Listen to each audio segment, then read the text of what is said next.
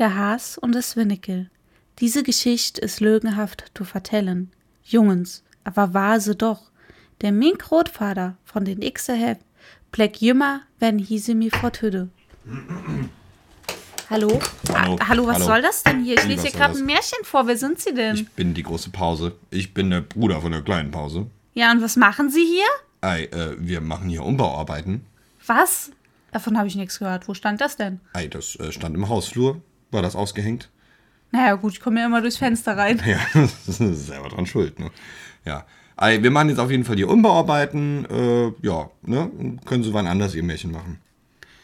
Ja, gut, äh, was sollen wir denn jetzt? Äh, also, wir können ja nicht unsere Zuhörer hängen lassen. Ja, weil auch nicht. Dann äh, hauen sie halt so ein altes Ding raus und dann äh, machen sie noch so Musik auf YouTube und dann haben sie doch den Bums. Ja, gut, dann machen wir das. Ja, gut. Ihr werdet heute keine neue Folge hören, aber dafür bekommt ihr zwei Oldies und wir eröffnen unseren Musikkanal auf YouTube, auf dem es zwei neue Lieder geben wird. Vielleicht auch drei. Das sehen wir dann. Viel Spaß damit. Bis zum nächsten Mal. Gut, das war schön. Bitte beachtet, dass es sich bei dieser Folge um eine Oldie-Folge handelt, die noch anders geschnitten ist. Wenn ihr direkt zum Märchen wollt, spult bitte vor auf 22 Minuten. Viel Spaß.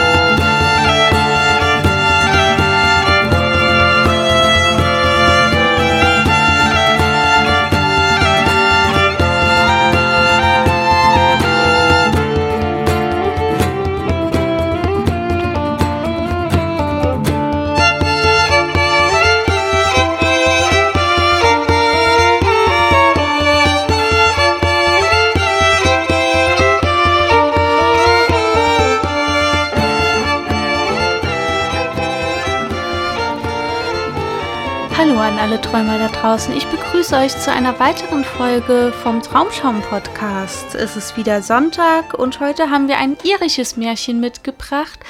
Das handelt von Elfen, von Fingerhüten und Allerlei. allerlei. Genau. und du hast dir schon ein paar Fragen dazu vorbereitet. Natürlich kennen wir die Geschichte schon. Genau. Ähm, wollen wir erstmal Tee einschenken? Natürlich, sehr gerne. Was ist das für Tee? Ähm, das ist ein Schokoschei. Aha. Den habe ich heute gemacht. Der ist ganz wunderbar. Ich habe gedacht, der passt, weil der so wie irische Märchen sehr urig sind und äh, auch ein bisschen holzig, aber auch eine wunderbare, äh, zarte Vanillenote dabei ist. Aber ist jetzt nicht typisch irisch, ne? So ein Schokoschein. nee, eigentlich gar nicht. Eher so orientalisch. Naja, okay, äh, genau, meine Fragen. Ähm, das erste, was ich mir so gedacht habe, war, also es, es geht ja sehr präsent um den Fingerhut in diesem Märchen. Und was hat denn der Fingerhut so für Bedeutung und äh, was hat er denn so mit der irischen Kultur zu tun und so weiter und so fort. Erstmal so einfach Ganz rund um den Fingerhut. rundum, ja. Genau. Es ist auch diesmal wie in den vorherigen Folgen. Ich denke mir immer, es ist gar nicht so viel, was ich da rausfinden kann. Und dann gibt es ganz viele Welten, die sich mir da erschließen. So auch um den roten Fingerhut. Es gibt nämlich nicht nur den roten Fingerhut, sondern 25 verschiedene Arten, die rund um der ganze Welt existieren. Der rote Fingerhut ist aber sehr präsent. Ähm, kannst du vielleicht direkt schon mal äh, etwas zu den, zu den Namen erklären, woher die kommen? Also zu den ähm, Fingerkraut, Waldglöckchen, Waldschelle und Fingerpiepen, ähm, die kommen wahrscheinlich daher von der Form, weil ähm, das ja so ein bisschen aussieht wie ein Fingerhut auch oder wie ein Glöckchen, wächst im Wald, ne? Und daher kommt das so ein bisschen. Ja, und dann gibt es das Fuchskraut und ähm, das hat den Namen aus dem Irischen, aus der Mythologie. Da gibt es ja die Elfen. Und die werden, das kennen sich auch einige von Tinkerbell, äh, da gibt es auch so Formen ähm, von Elfen, die ähm, Feen, äh, die Fingerhut. Ah, auf dem Kopf tragen. Genau. Ah, wie so Helme, ne? genau, wie Helme. Und man erzählt sich, dass sie die äh, Fingerhüte gestohlen haben und den Füchsen über die Pfoten gezogen haben, mhm. damit sie besser ihren Schabernack treiben können und leiser äh, Hühnerställe ausrauben können ah. und die Hühner jagen können. Das ist ein Aberglaube halt, ne? Ist ein Aberglaube und deswegen sagt man aber auch, dass es ähm, von von bösen Feen kommt. Mm. Genau, und deswegen wird das auch Fuchskraut genannt. Also böse heißt, dass sie den Menschen eins auswischen wollten, ne? Genau. Ja. Aber dem Fuchs haben sie ja sozusagen geholfen. Dem Fuchs haben sie geholfen. Das ist sowieso immer bei diesen ganzen, ähm, dazu kommen wir gleich auch noch, bei den ganzen äh, Wesen, die ja auch eher auf der Seite von der Natur sind als auf, den Mensch, äh, auf der Seite von den Menschen. Mhm. Ne? Die ähm, Sie unterstützen Mutter Erde dabei, zum Beispiel sorgen die Feen auch dafür, dass der Frühling einkehrt und ähm, ja, haben aber sind so manchmal so ein bisschen auf Kriegsfuß mit den Menschen und treiben da ihren Schabernack. Mhm. Ähm, genau, aber die, der Fingerhut ist auch gar nicht zu unterschätzen, weil der ist hochgiftig. Und äh, da sind, habe ich mir mal rausgesucht, 2,5 Gramm. Das entspricht ungefähr zwei Blättern von dem Kraut, sind bereits tödlich. Mhm. Und auch ganz interessant zu wissen ist, dass 2007 der Fingerhut zur Giftpflanze des Jahres erkürt wurde. Oho. Und ähm, ja, die Vergiftungssymptome äh, sind auch ganz interessant von diesem Kraut. Nämlich äh, fängt es erstmal an mit Übelkeit und Erbrechen. Dann ähm, nach tagelangem Anhalten davon kann es zu Ste Sehstörungen kommen, zu einer verminderten Pulsfrequenz. Das sind dann ungefähr so 50 Schläge die Minute und die können aber auch weiterhin runtergehen zu 20 Schlägen pro Minute. Das macht aber dem Blutdruck nichts, der streckt trotzdem weiter. Mhm. Und ähm, dann kommt es zu Herzrhythmusstörungen. Natürlich, auf Dauer hält das das Herz gar nicht mehr aus, was mhm. da so passiert. Und dann kommt es zum Tod durch Herzstillstand. Also die Vergiftung verläuft über mehrere Tage, bis sie dann wirklich tödlich wirkt. Mhm. Ganz schön grausam. Ja, aber ähm, so grausam wie es auch ist, war es auch ähm, eine gute Medizin. Ja. Also es wird heutzutage immer noch als Medizin angewendet, aber da wird es aus einem anderen Fingerhut gewonnen, dieser Wirkstoff, ähm, der gegen Herzinsuffizienzen wirkt. Mhm. Also der wirkt herzstärkend. Ähm, man hat ihn ähm, auch im England im 17. Jahrhundert als Brechmittel verwendet und sechs, ab 1650 gingen Geschwüre zur äußeren Anwendung. Mhm. Und ähm, ja, die in Irland hat das aber schon seit dem 5. Jahrhundert ähm, in der Medizin und in der Magie halt Platz gefunden. Da wurde aber anfangs ähm, verhexte Kinder damit versucht zu heilen. Mhm. Also Kinder, die auffielen durch ihr Benehmen, die ähm, wahrscheinlich auch sehr krank waren und dann als verhext gegelten, gegolten haben, mhm. wurden damit versucht zu, heil zu, zu heilen. Und das hat dann aber auch tödlich geendet, weil natürlich bei so einer geringen, ähm, das waren ja äh, Mikroportionen, die zur Heilung geführt hätten können. Mhm. Ähm, die wurde aber dann natürlich überschritten, weil die das nicht eher wussten. Ja, die Dosis macht das Gift. Ne? Genau. Und ähm, es hat aber, sollte aber auch gegen den bösen Blick helfen. Ah. Und der böse Blick, der ist ja rund um den Globus verteilt. Da gab es ja überall Heilmittel für den bösen Blick. Ne? Genau. Wie im, in der Türkei ist es, glaube ich, mit den, mit den blauen Steinen und dem Auge in der Mitte. Das hilft auch gegen den bösen Blick, ne? Mhm. Und der böse Blick, der ist, ähm, wenn ähm, magische Kräfte von einem Besitz ergreifen, dadurch, dass ein, eine magische Person Unheil gewünscht hat und dadurch diesen bösen, durchdringenden, magischen Blick. Ah zugeworfen hat, der einen Jan ins Unheil gestürzt hat. Und mhm. dagegen sollte das auch helfen, wenn man mal bedenkt, dass so eine Person früher dann wirklich viel Unglück hatte. Mhm. Vielleicht sind viele in der Familie gestorben und er wurde immer unglücklicher und ähm, dann hat man das versucht mit Fingerhut zu heilen, woraufhin dann die äh, Person dann, wenn sie Glück hatte, überlebt hat, aber manchmal dann auch einfach gestorben ist. Hm. Ja, was hat denn der Fingerhut dann mit, mit Elfen und mit der irischen Mythologie zu tun? Genau, das ist das, dass es gegen früher in der Medizin von denen war. Ah, das ist das mit dem Magischen und so weiter. Genau, okay. und dass auch dass ähm, die Elfen einfach für diese Pflanze auch sehr bekannt sind, mhm. ne? dass sie die gerne verwenden auch. Mhm. Ähm, und was ich auch noch ganz interessant finde, ist, dass das ja erst wirklich sehr spät zu uns kam, mhm. als Medizin auch anerkannt wurde und die Deutschen oder auch die Europäer gar nicht so richtig begriffen haben, was das jetzt äh, für eine Wirkung haben soll. Man kannte das hier nur als Gift und äh, hat auch immer wieder von Vorfällen gehört, dass Kinder das zum Beispiel gegessen haben und dann gestorben sind.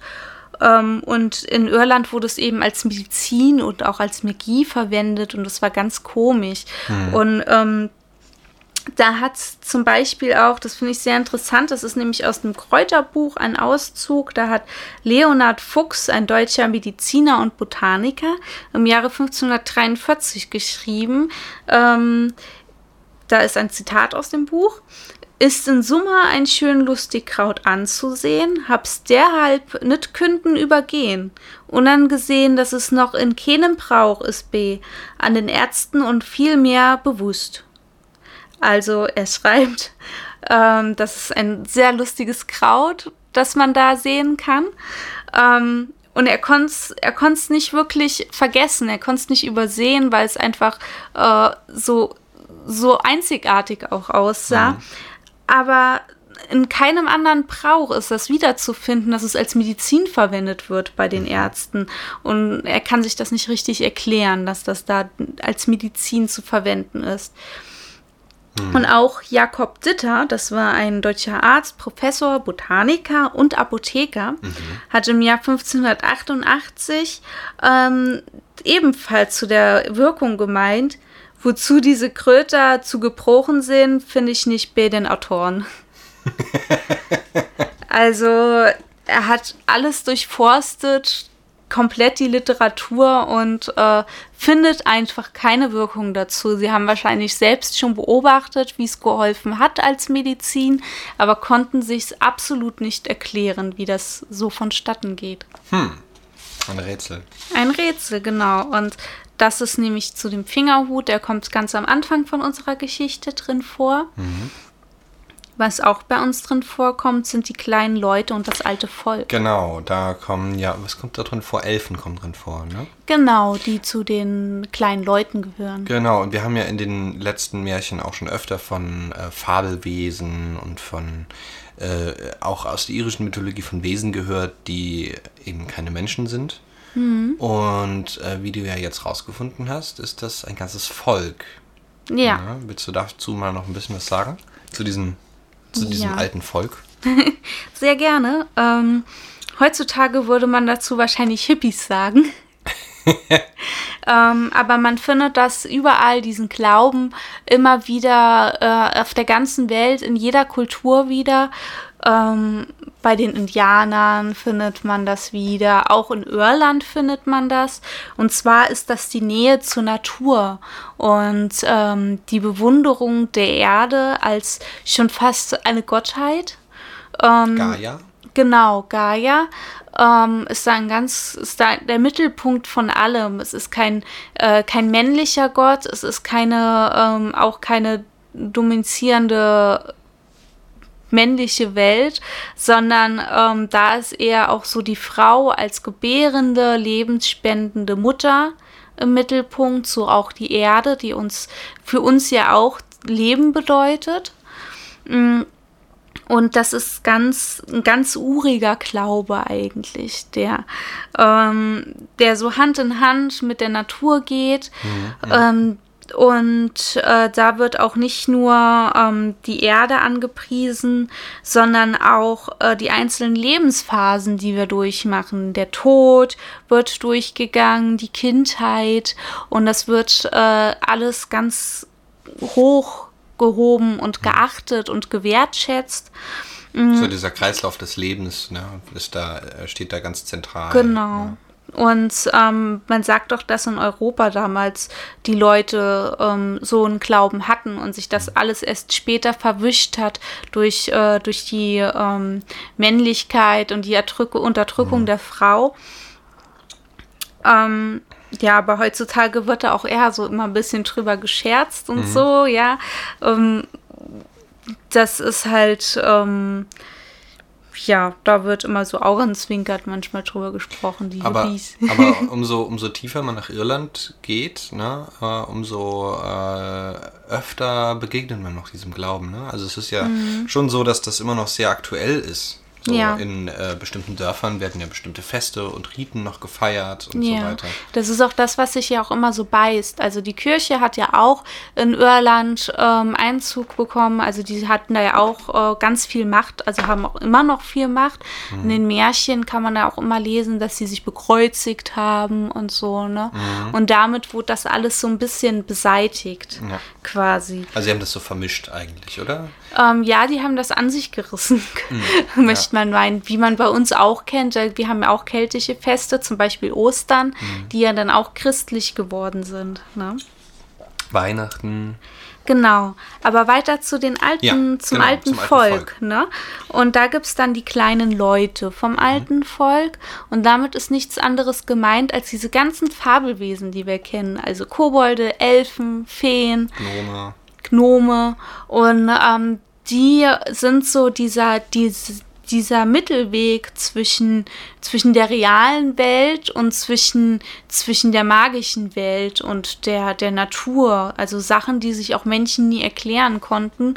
Dafür haben dann immer die Gnome oder Kobolde oder Feen gerade gestanden. Und ähm, genau, und das sind die kleinen Leute. Und die sind dann gerne mal im Verborgenen zu finden und triezen die Menschen manchmal ein bisschen. Und man sollte es, also in Irland sagt man auch, dass man sich mit ihnen nicht verscherzen sollte, weil man sonst auch das Unglück auf seiner Seite hat. Aber umgekehrt, wenn man gut zur Natur und zu den kleinen Leuten ist, dann äh, kann man davon auch profitieren. Ne? Genau, bekommt man viel Glück. Mhm. Wie mit der Puka, was wir letztens ja auch hatten. Ähm, die dann auch für Wohlstand gesorgt hat oder die Menschen in die Irre treiben konnten. Mhm, ja. Genau. Ja. Und dann habe ich noch etwas rausgesucht zum Hühnengrab. Mhm. Hühnengrab sagt dir sicherlich auch was. Also was wie ein Hügelgrab wahrscheinlich, oder? So genau. in die Richtung. Ich dachte auch immer, dass Hühnengrab von Hügelgrab abgeleitet wäre, aber das stimmt gar nicht. Ah. Ähm, ich habe mal geguckt, was Hühnen eigentlich sind. Und zwar ähm, ist das eine andere Bezeichnung für Riesen. Das sind groß, also früher auch wurden extra groß gewachsene Menschen, wurden Hühnen genannt, aus denen dann später die Riesen geworden sind. Mhm. Und deswegen heißt es Hühnengrab, weil es, weil es eine Konstruktion aus Steinen ist, die teilweise mehrere Tonnen wiegen.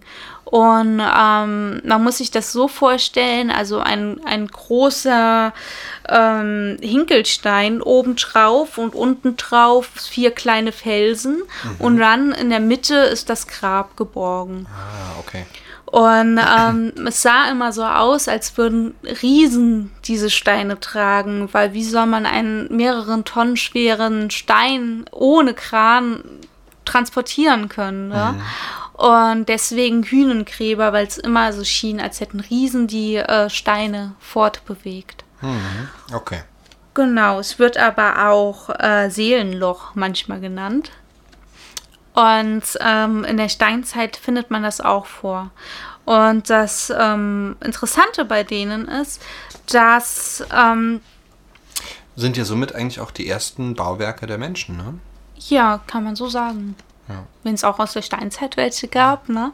Mhm.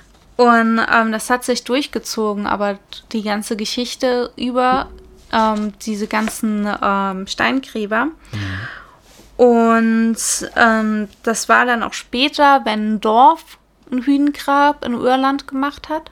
Ähm, dann ist der ja, also man darf sich das so vorstellen, wie bei den, bei den ganzen Kirchen und so, umso prachtvoller und umso größer, umso angesehener war dann das Dorf natürlich. Mhm. Und da haben sie dann auch ganz äh, monumentale Hühnengräber gemacht ähm, um dann vor den anderen Dörfern gut dazustehen. Das ja. hat dann teilweise sehr lange gedauert. Auch Menschen, die dabei gestorben sind, gab es.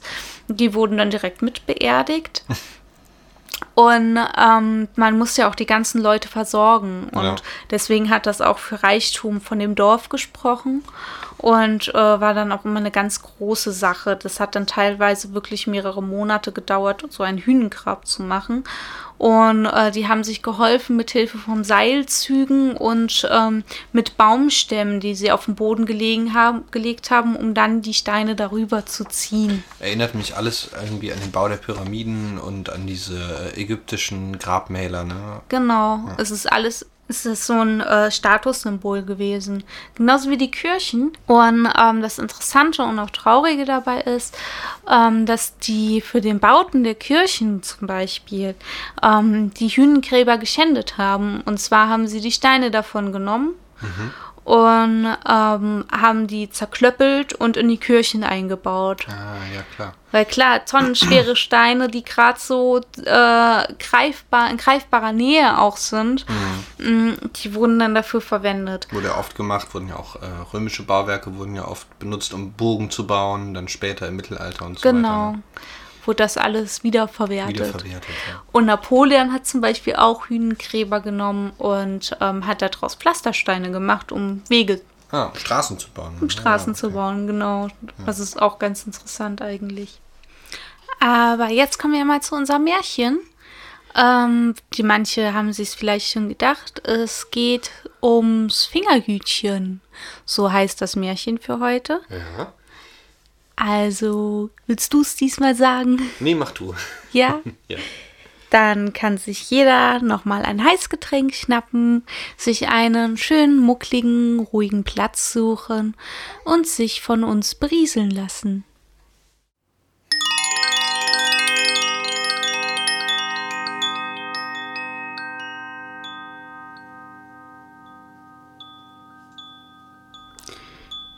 Im irischen Etchelow-Tal lebte einst ein armer Mann, der war von Beruf Korbflechter. Die Leute aber glaubten, dass er mit den Unterirdischen im Bunde wäre. Er war von gekrümmter Gestalt mit einem gewaltigen Höcker auf dem Rücken. Der sah aus, als wäre ihm sein ganzer Rumpf aufwärts geschoben und auf die Schultern gepackt worden. Die Bürde drückte ihm den Kopf tief auf die Brust, und wenn er saß, steckte ihm das Kinn zwischen den Knien. Den Leuten im Tal von Etchelow war der bucklige Flechter unheimlich, und wenn sie ihn an einsamen Orten begegneten, bekreuzigten sie sich rasch, als ob er der Leibhaftige wäre. Manche munkelten, dass er die Leute in Bäume umhexen könne und kleine Kinder auf dem Feuer schmore, um aus ihrem Fleisch und Saft seinen Zaubersud zu kochen. Dabei war der kleine Flechter, der in einer Hütte am Rand der Stadt Kerbet hauste, harmlos und friedlebend, wie ein ungeborenes Kind. Allerdings besaß er eine Vorliebe für den roten Fingerhut jene wild wachsende Blume, die auch als Elfenkäppchen bekannt ist. Niemals wurde er ohne seinen kleinen Hut gesehen, an dem jederzeit eine Blüte vom roten Fingerhut wippte. Die meisten Leute nannten ihn nur Fingerhütchen, und auch diesen Spottnamen ertrug er, ohne zu klagen oder aufzubegehren. Nicht wenige Leute im Tal waren wohl einfach neidisch auf ihn, denn Fingerhütchen war fleißig und hatte geschickte Hände. Hüte und Körbe aus Stroh und Binsen flocht er so sorgsam, dass er für seine Arbeit einen Groschen mehr als die anderen Flechter der Gegend bekam. Eines Abends ging er durch den Wald, auf dem Rückweg vom Wochenmarkt, wo er seine Flechtwaren verkauft hatte. Mit dem gewaltigen Höcker auf dem Rücken kam er nur mühselig voran. Den Kopf auf die Brust gedrückt, so dass er aufwärts schielen musste, um auch nur den Weg vor sich zu sehen. Es dunkelte schon, und da Fingerhütchen wusste, dass er noch die ganze Nacht hindurch wandern musste, beschloss er ein wenig auszuruhen. Am Fuß eines Hügels sank er ins Gras. Dieser Hügel war aber das alte Hühnengrab von Knockcrafton, von dem es seit langem hieß, dass darin die kleinen Leute des alten Volkes hausten. Und wie Fingerhütchen so dasaß und müde und traurig zum Mond emporsah, der eben über den Wipfeln aufstieg, da hörte er auf einmal einen fremdartigen Gesang. Die Musik schien aus dem Inneren der Erde emporzudringen. Es waren silbrige Stimmen, ein ganzer Chor, der dort unten in der alten Sprache sang. Fingerhütchen lauschte, und ihm war, als hätte er nie zuvor etwas so Entzückendes gehört. Jedes Silberstimmchen sang auf seine eigene Weise, und doch fügten sie alle sich zu wundersamer Harmonie. Jalua Jamo sangen sie in der Tiefe des vorzeitlichen Grabes. Jalua Jamo, Jalua Jamo, um nach einer kleinen Pause von vorne anzufangen, als ob die Woche nur aus Montag und Dienstag bestünde, dachte Fingerhütchen oben auf dem Grabhügel. Die Melodie und die feinen Stimmen bezauberten ihn, aber nach einiger Zeit begann es ihn zu verdrießen, dass der Rundengesang niemals über den Dienstag hinauskam.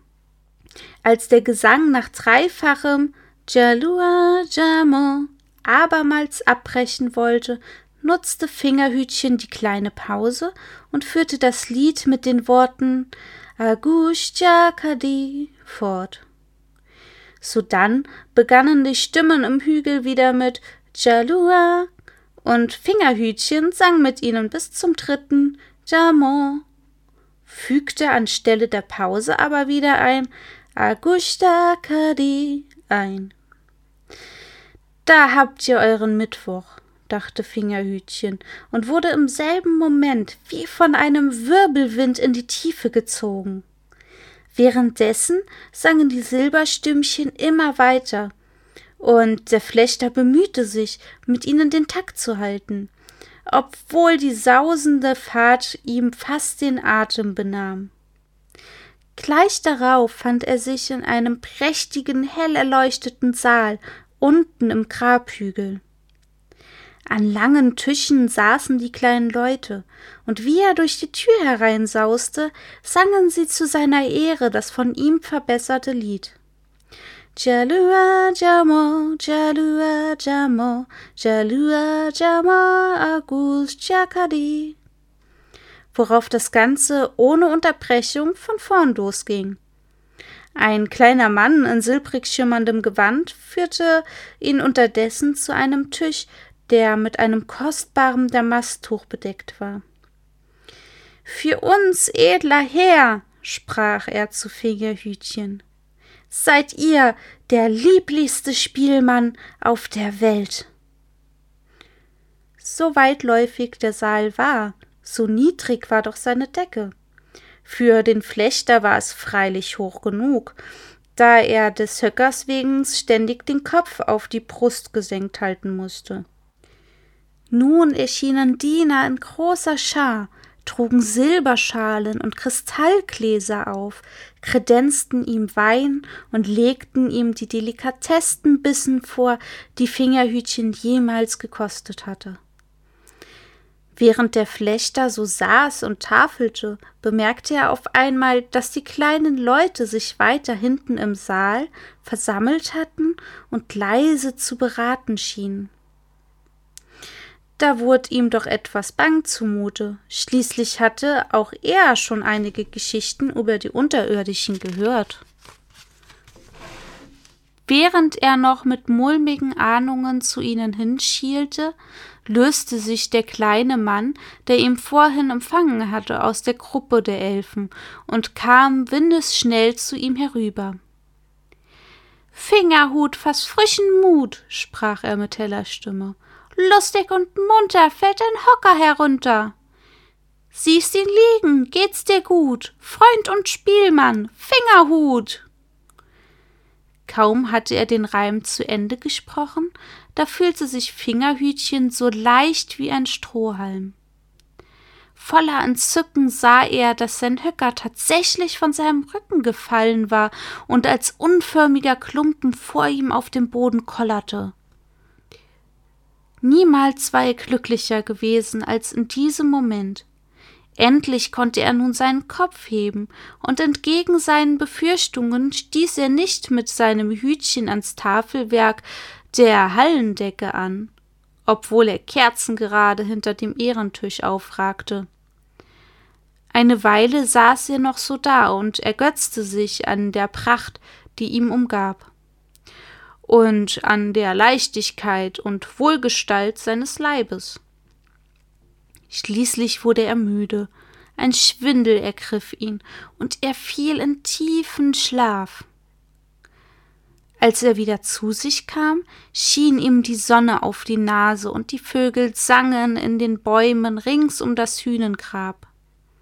Fingerhütchen stand noch nicht richtig auf seinen Füßen, da tastete er auch schon nach seinem Höcker. Der Buckel war verschwunden, keine Spur konnte er mehr von der schrecklichen Verunstaltung ertasten. Und auch der Kopf saß ihn hoch erhoben auf geradem Hals. Hurtig wie der Wind lief er zu einer nahen Quelle und sah wohlgefällig den gut gewachsenen Burschen an, der ihm aus dem Wasserspiegel entgegenlachte. Zu seinem Erstaunen war er auch von Kopf bis Fuß in prächtige neue Kleider gewandet. Niemals hätte Fingerhütchen den Weg nach Cabot schneller zurückgelegt als an diesem Morgen. Er sprang und rannte und hüpfte, als wäre er ein Lebtag nichts anderes gewohnt gewesen. Lange vor der Mittagszeit erreichte er seine Hütte. Fingerhütchen ist nicht da, sagte seine Nachbarin, als er eintreten wollte. Aber ich bin's ja, erwiderte er und lachte sie an. Doch sie wollte ihm nicht glauben, dass er der bucklige Flechter sei, der Jahr aus, Jahr ein, mit trauriger Miene und in abgetragenen Kleidern vor ihrer Tür vorbeigeschlurft war. Und hat sie nicht recht? Die Elfen hatten ihn verwandelt, Binnen einer Nacht war Fingerhütchen ein anderer geworden. Für die Leute aber hatte sich nur bestätigt, was sie immer schon geglaubt hatten. Der sonderliche Flechter pflegte geheimen Umgang mit dem verborgenen Volk. Und der arglose Mann hielt mit seiner Geschichte auch nicht hinterm Berg, sondern erzählte jedem, der es hören wollte, wie er in den Elfenhügel versetzt worden und dort seines Höckers entledigt worden war.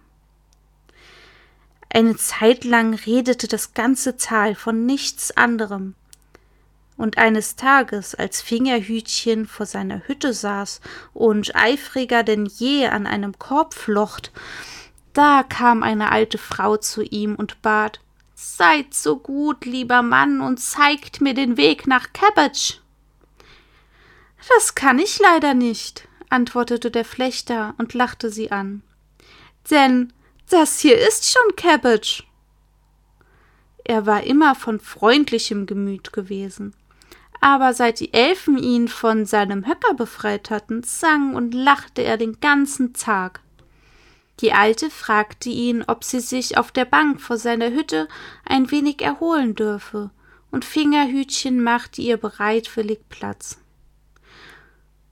Wo kommt ihr her, gute Frau? Und was führt euch nach Cabbage? Ich bin den weiten Weg von der Grafschaft Waterford bis hierher gewandert, erzählte sie, weil ich einen Mann suche, der Fingerhütchen genannt wird. Es heißt, dass er zeitlebens einen Höcker auf den Schultern hatte und dass die Elfen ihn von dieser Bürde befreit haben. Mein lieber Patensohn Jack hat auch so einen Höcker auf sich sitzen und ich fürchte, dass der ihn doch totdrücken wird. Da dachte ich mir, dass jener Herr Fingerhütchen mir vielleicht einen Rat gibt, wie auch wir mit dem zauberischen Volk handelseinig werden können. Sie schwieg einen Moment und sah Fingerhütchen lauernd an. Wenn ihr wisst, guter Mann, wie ich zu jenem Fingerhütchen komme, so sagt es mir, ich flehe euch an. Das kann ich leider nicht, sagte Fingerhütchen zum zweiten Mal und lachte wieder. Denn ihr seid schon bei ihm. Ich bin Fingerhütchen, den die Elfen von seinem Buckel erlöst haben. Die Alte gab sich überrascht und der gutmütige Flechter freute sich mit ihr über die glückliche Fügung, die sie geradewegs zu ihm geleitet hatte. Voller Behagen erzählte er ihr in allen Einzelheiten, wie er den Gesang der Elfen fortgeführt hatte und sie ihm zum Dank den Höcker weggenommen hatten. Sogar mit einem neuen Anzug haben sie mich beschenkt, sagte er zum Abschluss. Seht nur, dieser hier ist es. Ich trage ihn Tag für Tag, und er scheint sich nicht abzunutzen oder auch nur fleckig zu werden. Die Alte fragte noch einmal ganz genau nach dem Weg zum Elfenhügel. Dann hatte sie es plötzlich eilig mit dem Abschied. Fingerhütchen wollte ihr das Lied nochmals vorsingen, damit ihr Patensohn Jack auch alles richtig anfinge aber die Frau schnitt ihm das Wort ab und sagte Die Sache ist ja sehr einfach, und mein Jack wird mit den Elfen schon einig werden. Noch am selben Tag machte sie sich auf den Heimweg nach Waterford, wo sie ihrer Gevatterin und dem Patensohn erzählte, was sie in Erfahrung gebracht hatte. Na dann, schaffe mich zu den Geistern, aber schnell, befahl Jack ihr damit ich ihnen das Wort zuschreien kann und sie mir den verdammten Buckel abnehmen. Jack war ein Kind, auf ein verschlagener Bursche mit einem hämischen Herzen gewesen. Und die beiden Frauen fürchteten seine Bosheit und Heimtücke. So wagte die Patentante nicht einmal, sich von der beschwerlichen Wanderung auszuruhen, sondern holte gleich den Karren aus dem Schuppen lud Jack mitsamt seinem gewaltigen Buckel darauf und machte sich neuerlich auf den Weg. Alles, alles, dachte sie, würde ich tun, wenn du mein lieber Jack von seinem Leiden erlöst würde. Bestimmt werden auch seine Seele friedlich und sein Herz freundlicher werden, wenn er erst so gut gewachsen und behende ist wie andere gesunde Burschen in seinem Alter. Von solchen Hoffnungen beflügelt zog sie Tag um Tag den Karren durchs Land, während der bucklige Jack hinter ihr meistens schlief oder ihr Schmähungen zurief, wenn ihr die Kräfte zu schwinden drohten. Am zweiten Abend, als schon die Dunkelheit hereinbrach, kamen sie endlich in den Wald, wo sich der Grabhügel von Knockrafton befand. Dort kroch Jack vom Karren, legte sich auf den Grabhügel und scheuchte die Alte fort. Weg mit dir, Tantchen, sagte er. Wenn die Elfen dich sehen, bleibt ihnen der Gesang im Halse stecken. Die Tante lächelte nur und sagte sich, dass nicht Bosheit, sondern begreifliche Anspannung ihm solche Rede eingebe. Auch gedankt hatte er ihr mit keinem Wort aber sie wollte keinen Dank. Sie wollte ihren Jack glücklich sehen.